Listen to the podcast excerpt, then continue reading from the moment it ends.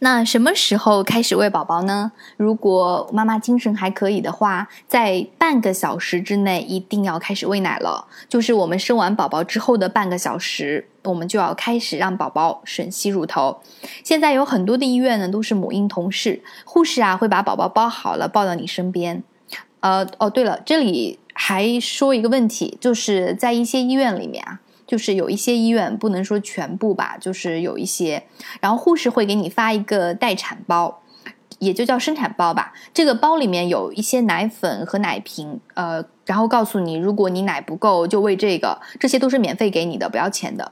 还有，还有一些人就是他会把宝宝抱进去洗澡的时候，直接把奶粉喂掉。哦，我知道这些是不符合护士职业规范的，但是现实中就是有存在，所以说我们要留心避免一下，就是妈妈们让奶奶呀、爸爸都看看一下小朋友，就不要让护士强迫喂了奶粉，或者说发给你的这个待产包，你不要去用它，不要去喝它。呃，为什么呢？因为这些待产包都是奶粉商送给医院的，让护士发。主要是针对那些呢没有母乳知识储备的妈妈，就没有看过母乳喂养的这些妈妈，因为担心宝宝吃不够嘛，因为我们的母初乳真的很少，所以这个时候我们自己会担心说啊怎么办？我没有奶，宝宝就哭，宝宝一生下来就大哭嘛，对吧？而且不停的哭，是不是因为我没有奶，我很他很饿，所以我就要给他加上奶粉，他不饿了就可以不哭了。其实新生宝宝的呃哭泣很少一部分是因为饿。呃，新生宝宝的哭泣有很多很多种的原因，这些原因都是有办法去解决的。我在下面都会慢慢的说到，啊，并不是因为饿啊，妈妈们不要担心这个。所以说那个时候担心的话，手边又有护士发奶粉嘛，因为护士发的感觉比较权威，对吧？马上就给宝宝加上奶粉，嗯，这一加上母乳喂养基本就没有戏了。所以说，呃，或者说还要你要花很大的精力才可以回到全母乳，这个是完全没有必要的。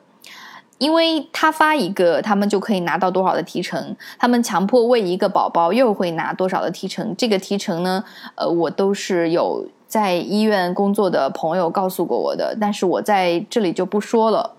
嗯，因为每个奶粉商都在抢生意，宝宝从一个奶粉品牌换到另外一个奶粉品牌叫什么？叫转奶。转奶不是像我们喝喝饮料那样，呃，左手可乐，右手芬达，我喝一口可乐，我喝一口芬达，不是这样子的。转奶是需要五到六天，就算是大宝宝都需要五到六天，甚至一周的时间慢慢转过来的。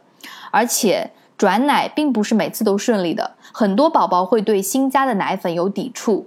这样子呢，就产生了奶粉依赖性，就会一直喝这个牌子奶粉。有时候换不掉了嘛，爸妈妈说啊，算了算了，就让他喝这个好了。而新生宝宝在人间的第一口食物是会影响到之后很多很很多年，就很久的，甚至很多宝宝从出生喝这个牌子的奶粉，会一直喝到两三岁都换不掉，就一直喝喝下去。所以说，奶粉商怎么样也要拿下新生宝宝的第一口奶。所以说，这一点妈妈一定要注意，不要让我们的宝宝成为了奶粉商的一个牺牲品啊，就是赚钱的一个一个小工具，不要这样子啊。呃，因为出生的婴儿是不会被饿坏的，在七十二个小时之内，也就是三天三夜，他们身体里面储存的营养都是够用的。何况我们妈妈还是有初乳的嘛，只是太少了，让我们觉得这么大一个小人吃不饱。其实不是宝宝真的吃不饱，而是我们觉得他吃不饱，所以就是说有一种饿叫你妈觉得你饿，就是就是这个样子的。而且在这个时候不用喂水，宝宝不需要的，尤其是千万不要用奶瓶喂水，不要用奶瓶喂。如果一定要喂水也可以的，那么就用滴管，去找医生或护士要一个那种挤挤的那种滴管。一滴一滴的滴到宝宝嘴巴里，不要用奶瓶，好吗？这里不要用奶瓶。好的，在产后的三十分钟之内呢，我们一定要开始第一次喂奶了。为什么呢？因为宝宝的天生的吸吮能力啊，宝宝一生下来他就有吸吮妈妈乳头的能力，其实他也有寻找妈妈乳头的能力哦。如果你把宝宝扔到一边去，你躺在这里，妈妈乳头散发出来的味道，宝宝会慢慢爬过来的。就算他根本不知道你乳头在哪里，它也会循着味道爬过来。一到两个小时，它就会找到你的乳房，并且开始吮吸。所以这就是天婴儿天生的吸吮能力。它这个吸吮能力在三十分钟内到达顶峰，宝宝出生之后的三十分钟吸吮能力到达顶峰。如果不能在三十分钟内开始吸啊，它的这个吸吮能力就会下降，就会下滑，而且这个下滑的速度还是蛮快的。二十四个小时以后，比起前面的第一天的那个三十分钟，那已经弱了很多很多了。所以说呢，要在产后的二十到三十分钟内开始第一次喂奶。嗯，第一次喂奶是什么感觉呢？我我我以前怀孕的时候啊，想起来第一次喂奶就觉得，哎呀，好害羞啊！其实是一种很害羞的感觉，又很担心，就就就想想说，哎呀，那多不好意思啊，那么多人，对吧？又护医生又有护士，然后爸爸妈妈什么都在，然后我要在那边让宝宝吸我的乳房，哎呀，超级不好意思的，怎么办呢？但其实不会的。当你生了宝宝，你抱住他的时候，呃，虽然我当时没有那么喜欢他，对，说起来很奇怪，但是生好之后不大会像以后那么喜欢他的。因为我后来跟很多妈妈交流过，他们有有一些人也会有这种感觉，就生好之后觉得有点怪怪的，有点陌生。但是呢，这个时候你还是会非常本能的抱起他来喂奶。我当时也觉得很奇怪，护士还说我的姿势挺标准，问我以前有没有抱过。其实我没有抱过，只是非常本能的。而且那个时候完全已经忘记不好意思了，不知道是不是因为生的过程嘛，生完了以后就就把不好意思都抛到一边去了。但是虽然没有不好意思，但是有一种感受你一定会记得很久很久，就是疼，乳头很疼很疼，对，乳头会非常的疼痛。嗯，生产之后呢，我极力的推荐大家住单人房，因为没有人在旁边的时候，我们会更加自如一点，就去展现我们自己的喂奶本能嘛。嗯，因为现在人生孩子不是很多，一家也不会生个七八个，可能也就生两个宝宝这样子，两个对，现在二胎放开了嘛，所以说这个算是家庭的一件大事了，生一个宝宝，所以多花一点钱去住单人房，呃，还是很值得的，因为我们会，因为有如果你能一直喂母乳的话，可以省下很多的奶粉钱，这一点钱的话花过去，奶粉钱省下来是很多很多的哦。然后在整个坐月子的期间。喂奶都是一件让我们极度极度崩溃的事情。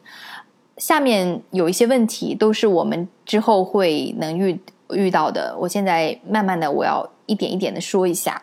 第一就是我们需要了解母乳的成分，为什么呢？因为我们只有了解了母乳的成分以后，才有坚定的信心能喂奶喂下去。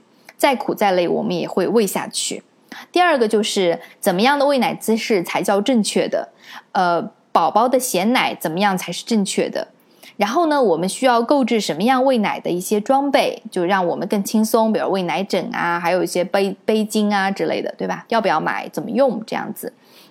还有就是乳头疼痛，乳头疼痛其实是一个比较头疼的问题，真的很疼。嗯，还有一个就是胀奶，其实胀奶是每个妈妈都需要都会遇到的一个问题。胀奶呢，就是我们的身体在跟宝宝两个人在配合。就是在测试供需，我们是供，宝宝是需，供需要平衡，我们才不会觉得胀奶。如果供大于需求嘛，那就会胀奶，对不对？供小于需求，宝宝就不够吃。所以说，我们的身体非常的智能，它会先出大量的奶来测试一下宝宝需要多少，然后再慢慢调节。这个过程就是胀奶，胀奶是很正常的哦，只要处理的方法好就没有问题。如果处理不好的话，很可能会有乳腺炎。